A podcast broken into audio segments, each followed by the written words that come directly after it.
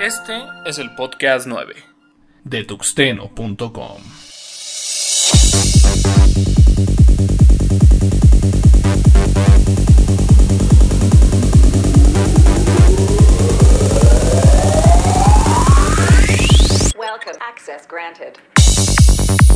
¿Qué tal señores? Bienvenidos a esto que es el podcast número 9. Yo soy Antonio Karam, Linuxero podcastero y el día de hoy, bueno, pues tenemos algunas noticias, poquitas, porque bueno, pues el día de hoy estaremos concentrándonos directamente en esta fecha que bueno, pues ya hemos venido mencionando en podcasts anteriores y que nos venimos frotando las manos y estamos hablando del Flisol, este evento que bueno, pues sin duda alguna reúne una gran cantidad de seguidores y amantes del software libre con pláticas, conferencias y sobre todo la instalación de software libre. Así que, pues el tema principal del podcast del día de hoy estará centrado en él.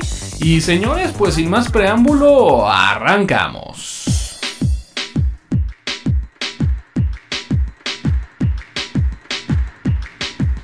Noticias. Lo más importante lo más relevante. Las noticias del podcast de tuxteno.com con alcance libre. GNU Linux ha dejado de atraer a los programadores jóvenes. Bueno, pues este tema lo vimos allí en una gran cantidad de sitios y la verdad me llamó muchísimo la atención. Por un momento, bueno, pues me puse a pensar cuál podría ser la respuesta a este tema que bien si no era una afirmación estaba con carácter de pregunta. Eh, la tarea, bueno, pues de ir a estos sitios y de alguna forma leer la cantidad de comentarios que los mismos lectores fueron dejando y de ahí pude obtener un resumen para posteriormente, bueno, pues tratar de llegar a una conclusión. Eh, básicamente creo que concordamos la mayoría de la gente que bueno pues estuvo checando este tema y es que bueno es una realidad para todos los que hemos convivido con el sistema operativo de Linux que pues de repente participar directamente en la programación del kernel pues vaya no es tarea eh, sencilla y bueno pues tiende a ser un tema bastante pero bastante complejo.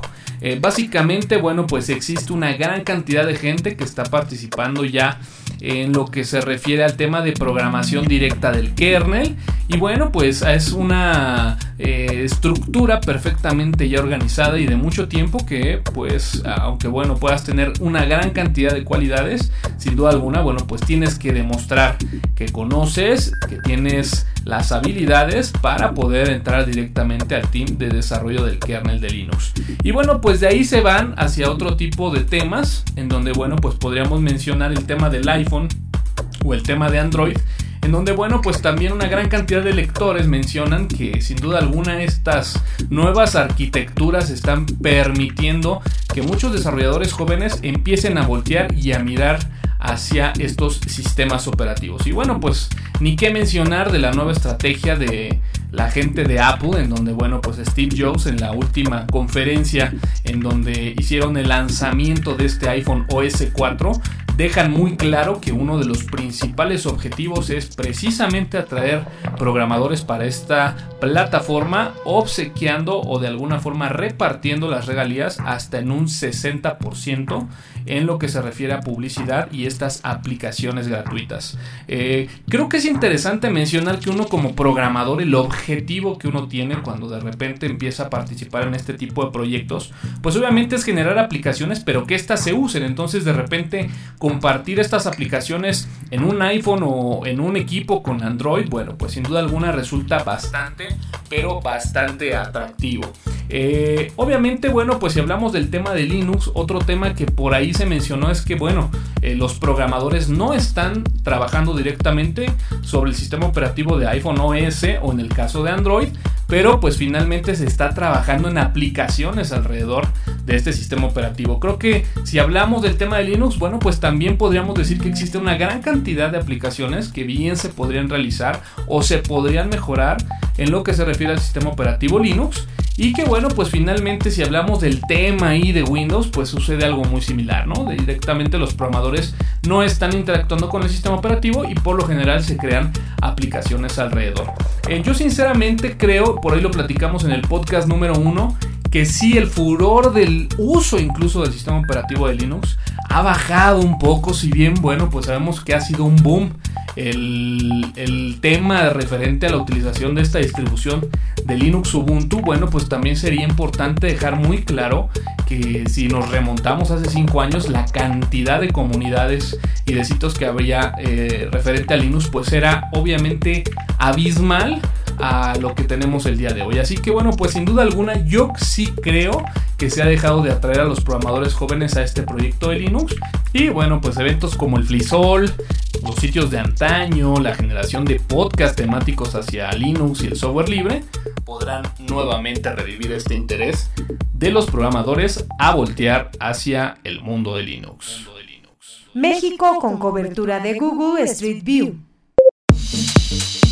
Bueno, pues recientemente Google Street View realizó una actualización de su cobertura de servicio y bueno, pues gustosamente nos encontramos que prácticamente todo México se encuentra ya sobre Google Street View. Y bueno, pues para la gente que no está muy familiarizada con este servicio, pues bueno, básicamente les platicamos que es este servicio que te permite a través de los Google Maps, ubicarte en una calle y bueno, pues vas a ver por ahí una línea amarilla en la cual te dirá que bueno, pues prácticamente esa ubicación o esa región del mapa tiene habilitada la opción o el soporte de Google Street View. Esto básicamente te permitirá hacer un recorrido virtual por esas calles y bueno, pues básicamente observar en un entorno de 3D cómo luce esa calle, ese lugar, esa colonia y bueno, pues de alguna forma tener un mejor sentido de ubicación.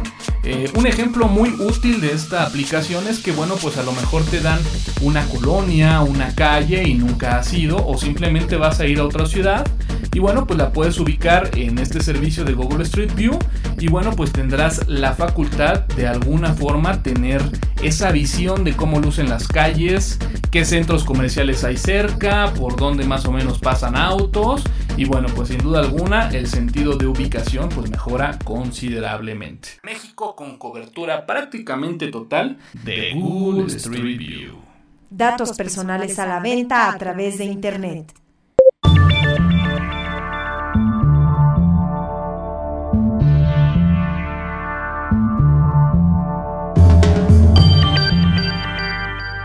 Seguramente ustedes por ahí escucharon esta noticia acerca de que en el barrio Bravo de Tepito se podía conseguir la base de datos de todo el padrón electoral por una módica cantidad de dinero.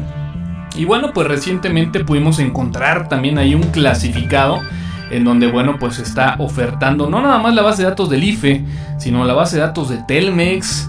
Eh, por ahí, bueno, pues también aparecía la base de datos de Banamex, un banco, y bueno, pues una gran cantidad de información por la módica cantidad de 10 mil pesitos cada base de datos. Incluso por ahí se arma un kit en donde, bueno, pues por 50 mil pesitos te puedes llevar todas las bases de datos que supuestamente ellos tienen. Y yo aquí diría, ¿realidad o leyenda urbana? ¿Ustedes qué opinan? ¿Qué opinan? Por cierto, la base de datos del Renault dicen que la venden más barata porque tiene una gran cantidad de registros repetidos. Sony lanza Bluegi, su nueva cámara de video HD para bloggers. Mm, no somos tan populares como para que Sony nos preste una y la probemos, mm, ni tampoco la vendemos. Simplemente se trata de una cámara de video que bueno, pues ya tenía tiempo que yo por ahí estaba buscando, sobre todo para poder tener la posibilidad de grabar video en alta definición y bueno pues me pareció una excelente opción y simplemente se los comparto. Esta cámara permite grabar video en alta definición y toma fotografías en 5 megapíxeles. El video, bueno, pues básicamente está en formato MP4 codificado con el ya tan mencionado codec H264 y bueno pues contiene una pantalla LCD de 2.4 pulgadas. Para que se den una idea el dispositivo es muy similar a lo que vendría siendo un iPhone, eh, obviamente un poquito más delgado que lo que es un iPhone pero bueno esa es la estructura un, dispositivo un poco alargado en donde bueno pues tienes el display y del otro lado se encuentra el lente objetivo con el cual bueno pues vas a poder tú sacar fotografías o videos y aquí es donde bueno pues entra sin duda alguna la parte estrella de este producto que es lo que más me gustó Y es que bueno, pues el lente eh, es giratorio. Este lente tiene la posibilidad de girar hasta 270 grados. De tal forma que bueno, pues puedas tú tomar o capturar video fotografías de la gente que se encuentra frente a ti. O bien si tú quieres hacer alguna grabación en donde bueno, pues eh, te quieras grabar a ti mismo, hacer un unbox, algún demo, bueno, pues simplemente giras el lente objetivo hacia ti y podrás ir viendo en el mismo display de 2.4 pulgadas lo que estás grabando. Eh, dentro de las cosas interesantes que me llamó mucho la atención es que bueno, es uno de los primeros dispositivos en donde Sony permite el uso tanto de memory stick como de memorias SD. Como bien sabemos, bueno, pues Sony siempre ha estado casado con su propia tecnología de almacenamiento y utiliza siempre el memory stick. Aquí ya permite utilizar tarjetas de tipo SD y bueno, pues algo también interesante es que en la base de la cámara podrás encontrar un USB de tal forma que bueno, pues sin la necesidad de andar cargando cables, puedes tomar foto, puedes grabar video e inmediatamente simplemente sacas este USB y automáticamente lo enchufas a una computadora, una laptop y ya tienes la posibilidad de ir pasando los videos o fotografías a alguna computadora. Este equipo lo encontramos básicamente en dos versiones, la primera versión que es bueno, básicamente la cámara y existe una versión digamos de lujo en donde bueno, pues podemos encontrar un memory stick duo de 4 GB y un accesorio que bueno pues básicamente se trata de un lente de 360 grados. Este lente se coloca sobre el otro lente el lente giratorio que viene propiamente en la cámara y te permitirá tomar videos en 360 grados. Por ahí bueno pues si vas a youtube y buscas blog y 360 encontrarás una gran cantidad de estos videos que te platico y que bueno pues para la gente que le encanta el video sin duda alguna este es un accesorio bastante pero bastante interesante.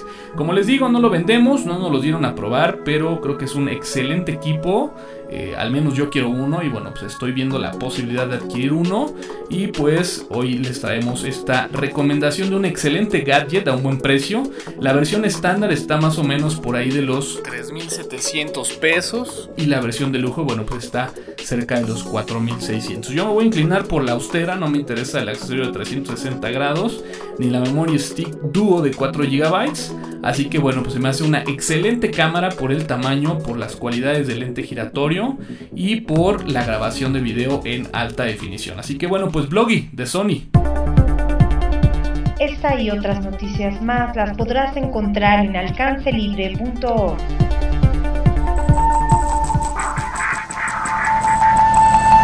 Tuxeno.com, soportando al software libre en México. En México.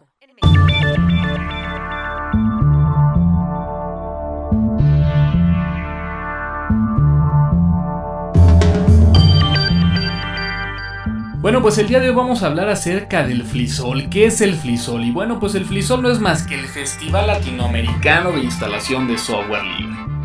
Este evento de difusión de software libre, que sin duda alguna es el más grande en Latinoamérica y se realiza desde el año 2005 y su principal objetivo es promover el uso de software libre dando a conocer al público en general su filosofía, sus alcances, sus avances y su desarrollo.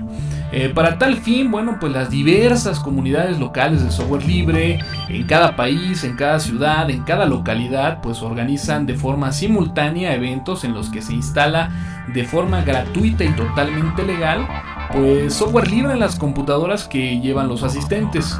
Eh, además, bueno, pues de forma paralela se ofrecen charlas, algunas ponencias, talleres sobre temáticas diversas, pero pues siempre respetando y muy enfocadas hacia la filosofía del software libre.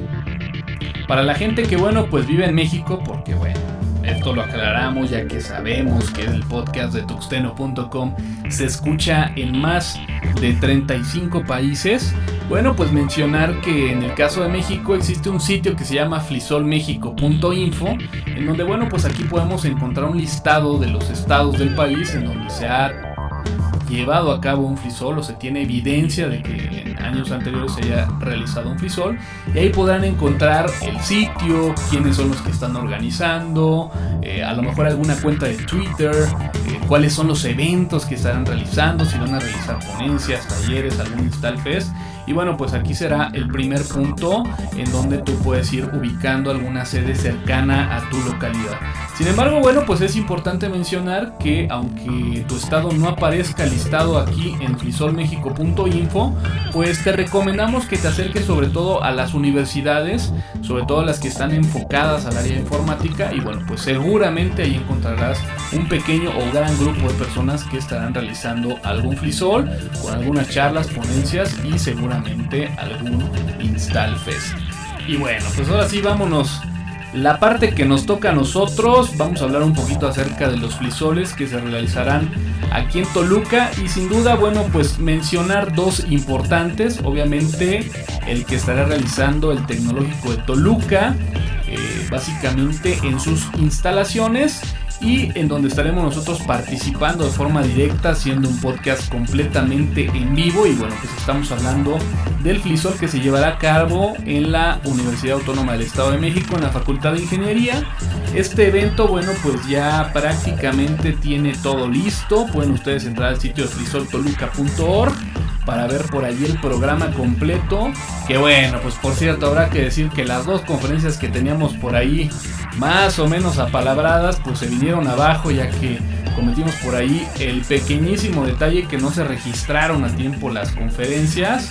Y, bueno, pues por ahí hubo un pequeño eh, problemita de, de, comunicación, pero bueno, no hay ningún problema. De todas maneras, nosotros estaremos por ahí haciendo un podcast completamente en vivo en donde bueno pues estaremos básicamente hablando acerca de cómo funciona el tema referente a las patentes de software, hablaremos un poquito acerca del copyright y bueno pues hablaremos también por la parte del software libre de cuáles son los fundamentos del software libre, los principios que tiene que cumplir eh, una aplicación, un sistema operativo para poder ser considerado como software libre. Y bueno pues también habrá una serie de conferencias donde bueno pues las actividades empiezan empiezan desde las 8.30 con la inauguración. Por ahí a las 9 empieza la primera eh, plática en donde bueno pues se hablará acerca de aplicaciones empresariales utilizando JSF 2.0. Eh, una conferencia alternativa que bueno esta me parece eh, bastante interesante y que llamará mucho la atención acerca de las 10 aplicaciones más populares de software libre que bueno seguramente desatará cualquier cantidad de polémica. una, una de las pláticas interesantes de introducción al desarrollo de temas para WordPress, que bueno, pues hay una gran cantidad de blogueros en el ámbito de usuarios de software libre, así que seguramente será una de las pláticas interesantes a seguir. Y bueno, pues en este Flisol nos estará acompañando también la gente del OSUM, que bueno, pues yo tengo un par de preguntas acerca de, pues ya saben, toda esta compra que se realizó de Oracle y que bueno, pues cuál será el futuro de los Zoom. por ahí, bueno, pues sabíamos que este grupo de usuarios de, de Son, que de alguna forma, pues bueno, va muy enfocada hacia alumnos y maestros de universidades para ir conociendo y ir de alguna forma difundiendo esta parte de los productos de Son muy enfocado hacia el open source eh, pues bueno, ah, sería interesante platicar con ellos. Me parece que, bueno, pues Alan va a estar por ahí dando esta plática acerca del desarrollo de, temas para WordPress. Él me parece que es uno de los integrantes de este OSUM. Entonces, bueno, pues será interesante platicar en el podcast de tuxeno.com acerca de, bueno, cómo vislumbran el futuro acerca de, bueno, pues todas estas soluciones que de repente han sufrido algunos cambios ya del lado de Oracle, como lo son Open Solaris, y bueno, pues que nos digan cuál es su perspectiva y qué ven. Y bueno, pues se cerrará el evento prácticamente con una Install Fest, en donde, bueno, pues si, si tú vas a participar en este Install Fest, por ahí, bueno, pues tienes que registrar tu equipo, obtener un ticket para que de alguna forma ese ticket te permita eh, tener la tranquilidad de que tu equipo estará perfectamente bien eh, custodiado y que estará registrado para que bueno, pues puedas asistir al evento con toda la tranquilidad y la confianza del mundo. Así que bueno, pues básicamente eso es lo que se viene. El sábado estaremos por ahí. Tratamos de estar lo más temprano porque bueno, pues es sábado y bueno, pues no se pierdan el after el After Flisol, porque bueno, pues también amenaza con estar bastante, pero bastante movido. Así que bueno, pues el Flisol, recuerden, búsquenlo en su localidad más cercana. Ahora en la Ciudad de México, bueno, existen una gran cantidad de sedes. Eh, si hablamos de la UNAM, bueno, que en la UNAM creo que hay como ocho diferentes sedes para obtener acceso a este festival latinoamericano de software libre, todos con cualquier cantidad de conferencias, todos por lo general con su Install Fest. Así que no hay pretextos para no instalar software libre este próximo sábado 24 de abril, que incluso en algunas sedes de la, de la UNAM, bueno, pues están empezando desde el día jueves o viernes, así que pues bueno, y bueno, en el siguiente podcast pues les estaremos relatando un poquito acerca de lo que vivimos, lo que pasó, por ahí estén al pendiente de las fotos, de los videos y sobre todo de este podcast especial que estaremos grabando directamente en vivo con una transmisión por ahí en vivo, eh, también vía web del video en este flisol realizado en la UAM Facultad de Ingeniería en la ciudad de Toluca. Así que pues por ahí nos vemos. Comparte tus comentarios en podcast.tuxeno.com. Síguenos por Twitter en twitter.com diagonal tuxeno.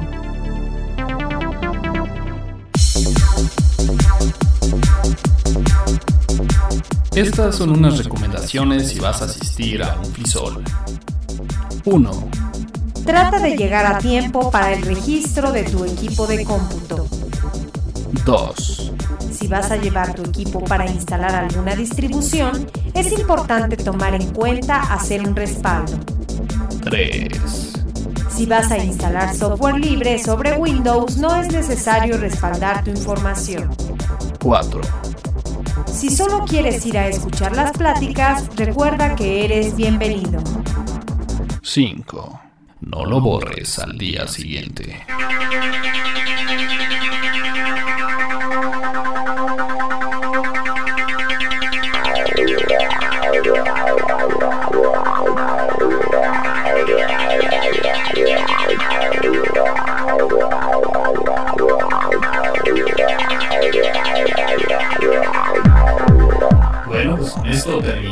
Este podcast número 9, muy enfocado al FISOL. Recuerden, nos vemos por ahí, Facultad de Ingeniería, UAM, a partir de las 8.30. Y escuchen el podcast número 10 en donde incluiremos parte de lo que vivimos en este Flisol 2010. Solamente me resta decirles que yo soy Antonio Karam, Linuxero podcastero y nos escuchamos en la próxima.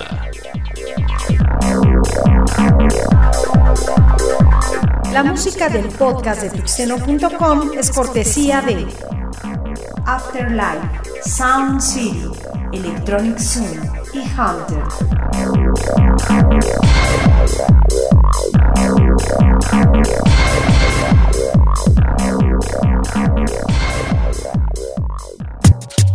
Los contenidos del podcast de tuxeno.com están bajo la licencia Atribución versión 2.5 de Creative Commons.